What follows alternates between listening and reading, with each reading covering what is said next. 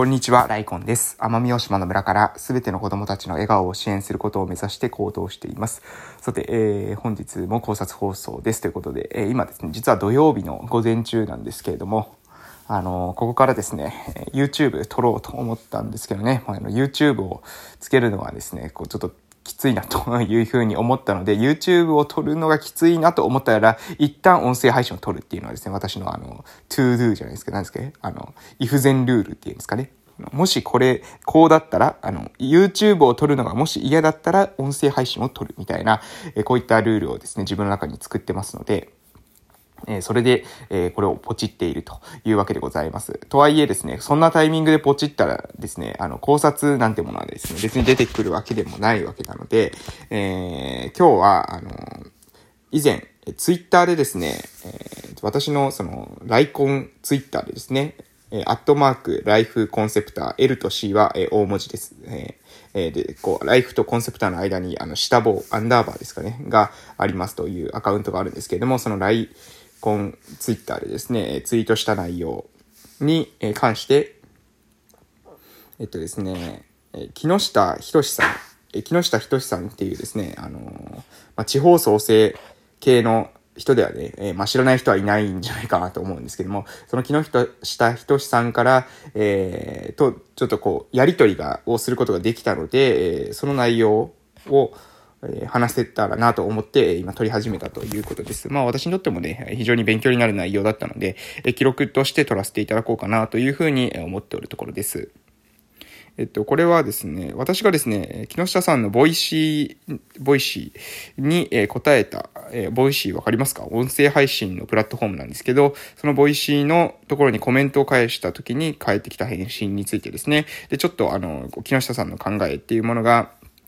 えー、分かったというか考えがですね、えー、聞けたので、それについてですね、返していこうかなと思います。えー、っとですね、なんだ？えー、っと、2021年の8月25日の7時6分のツイートですね。私のツイートですけれども、えー、で、木下さんの2021年の8月の23番、8月の23日、えー、0029番、増えても問題、減っても問題っていう、えー、 Voicy のタイトルのに対する、えー、私のコメントですけれども、私は、えー、少子高齢化と人口減少という、えー、ことについて、少子高齢化や人口減少をどうにかすればいいっていう話ではない。えー、人の量だけでなく質の改善が必要なのかなというふうに、えー、私は、えー、ツイッターの方で返してますけど、えー、あツイッターの方でですね、発信してますが、えー、それに対してですね、木下さんが、えー、木下仁さんが、えー、返してくださった、えー、引用リツイートが、えー、もうどうにもならないことですからね、所有の条件として捉えて対策を練っていくほかありませんというふうに返されてます。で、私それに対して、えー、なるほど、目の前にある現実を直視して、えー、受け止めた上で、どういった打ち手を打つのかが大切ということか。確かにないものねだりやこんな地域だからって言い訳しても、1ミリも地域の状態は、えー、好転しないもんな。小さくても、えー、行動を開始するのが大切ですね。というふうに、えー、返してます。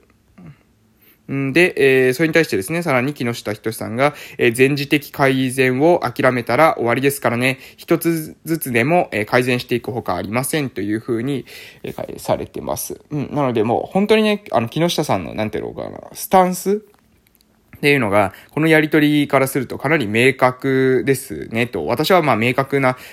スタンスっていうのを感じました。えー、どうにもならないことに関して、ああだこうだ言うんではなくて、自分の目の前のコツコツとできることに、えー、集中するべきっていうのが、木下さん、木下仁さんの、まあ、一貫としたですね、スタンスなのかなっていうのを、このやりとりの中からですね、まあ、感じることができました。で、えー、まさしくですね、もう本当にその通りなんですよ。いや、その通りっていうかまあ、そうなんです。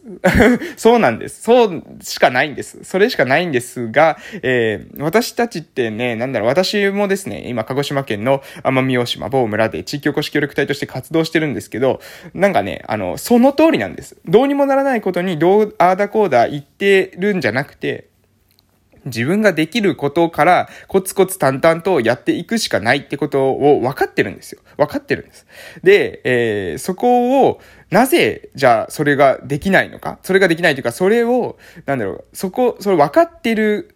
わけなのに、なんで、えー、なんだよ、このコメントをいただいたときに、あ、なんか非常に、まあ、確かにそうだなって改めて感じたのか。なぜ、えー、分かってたはずなのに改めて感じたのか。うん、この差ですね。このギャップなんていうかな。分かってるけど言われると改めて、えー、実感するっていうことって、これ何なのかな？というふうに思ったんですけど、本当は多分ね、私ね、分かってないんですよ。うん。私多分ね、分かってないんだなって思いました。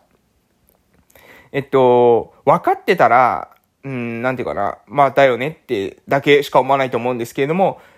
まあ、やっぱりそうだよなって思ったんですよね、私、正直なところ。やっぱりそうだよなって思ったってことは、うん、やっぱりね、ちょっと私の中で、そのなんだろう、100%、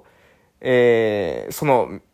あの、どうにもならないことどうにもならないことっていうものに、えー、あ、を、あーだこうだ言っても仕方がない、えー、自分の目の前のことに、えー、コツコツと取り組んでいかなければいけないよねって、200%思えてなかったんだろうなって思います。多分、私の中のどっかの部分で、何がしらのその抜け道があるんじゃないかみたいな、あの、裏技があるんじゃないかみたいなことがですね、まあ、心のですね、どこかに、えー、あったんじゃないかなっていうふうに思いました。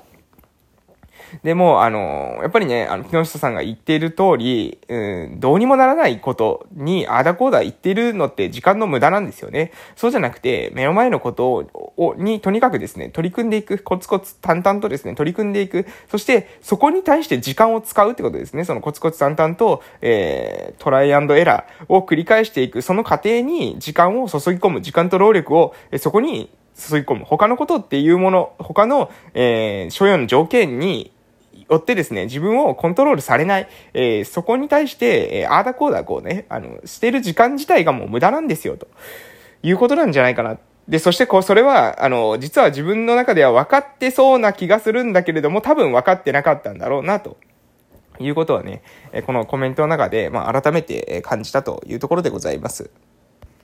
皆さんの中ではですね、そういったことありませんかね？なんか自分の中では、まあ当たり前のことだけれども、改めて人の言葉から聞いたときに、ああ、そういう意味だったのか、あやっぱりそうだよな、やっぱりな、なるほどなっていうふうに、えー、改めて、えー、そうだなと思った。えー、うん、やっぱりそうだよなっていうふうに思った。えー、そういうことって、をですね、なんだろう、私は知っている、そんなこと知っているというふうに捉えるのか、それとも実はですね、自分は分かってなかったのかもしれない。それを本当の意味ではですね、理解できていなかったのかもしれないというふうに思って捉えるのかによって、そのどちらに捉えるかによって、自分の中での学びみたいなものって変わってくるんじゃないかなと思います。私は、あの、そのですね、えー、なんだろう、自分の中でもね、やっぱり目の前のものことに向き合っていかないといけないっていうことも思ってますし、えー、どうにもならないことをですね、に時間を費やしている時間はないっていうことも、えー、分かっているつもりでした。けれども、それは分かっているつもりだったっていうことが分かって、えー、よりですね、それが、あの、今、また自分の中で、えー、確信に近づいたというか、えー、自分の中で、まあそうだよなというふうな気持ちに、まよりですね、近づいたということです。でも、多分ですね、私まだね、これでも、うん、え100%多分分かってない可能性があるなというふうに自分の中で思っていて、もしかしたらこれから先ですね、自分が人生歩んでいく中で、えどこかでですね、えー、目の前のことでですね、起きて、起きた後のどうしようもないこと、えー、もうね、その所有の条件に対して、ああだこうだですね、その、言っても仕方がないじゃないか。そのより、えー、今できること、今何をするべきかについて集中した方がいいんじゃないかっていうふうなことをですね、もし誰かから言われた時に、やっぱりそうだよなっていうふうにもし自分が思ったら、その時にはですね、ですね、自分は、やはりですね、まだそこの時に、あの、真理を得たつもりでいたけれども、実は分かってなかった。分かってなかったから、またこの時にですね、あの、学ばせていただいた。改めてそれを、え、感じさせていただいた。よりですね、それ、その気持ちというものが、確信に近づいたっていうことになるんじゃないかなというふうに思います。なので、実はですね、その知識を得た時点、うん。得た時点で、えー、私たち分かったつもりになりますよね。何か勉強したら、その勉強して理解できた、え、それが使えるなんてことになったら、もうね、できたようなつもりになるわけです。できた気がするわけです。けれども、実は、えー、そういった時ではなくて、そういった時ではなくて、またですね、時間を経て、誰かの言葉から、えー、自分に対して助言があった時、そうだよなっていうふうに、もしあなたの心が動いたのであれば、あなたにはですね、学、学ぶ伸びしろがあるということですね。学ぶ。自分を、自己の理解をですね、向上させていく伸びしろがまだ、えー、自分の中にある。もっと深く理解すると、えー、もっとですね、深く、えー、物事が、えー、ですね、何ですか、捉えられる。えー、もっと物事を新しい視点で捉えられる。えー、そういった風な学びのチャンスにですね、えー、なるんじゃないかなというふうに思いました。なので、えー、この経験を通してですね、えー、改めて自分のその、うん、人からもらった助言、アドバイス、そのこ、そんなこと当たり前だろうっていうふうに思うのではなくて、そうだよな。まな、確かにな、なるほどな、というふうに思える機会を増やしていく。そういった自分の感性を自分の中で感じれる心みたいなものをしっかりと育てていって、そうやって人が、えー、くださったアドバイス、えー、周りの人がですね、してくださったアドバイスに対して自分なりの気づきを得る。これ大事ですよね。えー、完全に同調するわけではないですけれども、自分なりにその言葉、言葉から相手の、あの、何ですかね、その経験とか知見に対する気づきを得ていく。こういったことをね、ー、繰り返していこうかなというふうに思ってます。毎日、あの、生活してですね、毎日、まあ、本読んで、毎日勉強してなんてことをすると、えー、これを知ってる、あれも知ってる、えー、分かってる、僕はできる、そういうふうに思ってしまうタイミングってね、少なくないと思いますし、私もね、割割とその、なんだろう、思い上がりがあるタイプなので、えー、それはね、分かってるつもりにね、なってしまうんです。でも、その分かってるつもりという時に、聞いた時に、ああ、やっぱりそうだよなって思った時は、これは本当は分かってなかった。あなたはね、まだ理解をそこまでできてなかった。だから、やっぱりそうだよなっていうふうに今思ったわけですね。うん。なので、えー、何が言いたいのかというと、えー、常にですね、私たち、えー、やっぱりな、なるほどな、そうだよなって思った時にも、実は自分の中で、あ、学びが深まったというふうに捉えていただけるとね、何か気づきのきっかけになるんじゃないかなと思います。自分もね、自分自身、それで気づくことがいくつかあったので、えー、今日はですね、その記録としてですね、えー、木下仁さんとのツイッターでのやりとりっていうのを、え、記録させていただきました。ということで今日はこの辺で終わらせていただきたいと思います。それでは、えー、本日も良い夜をお過ごしください。またお会いしましょう。失礼しました。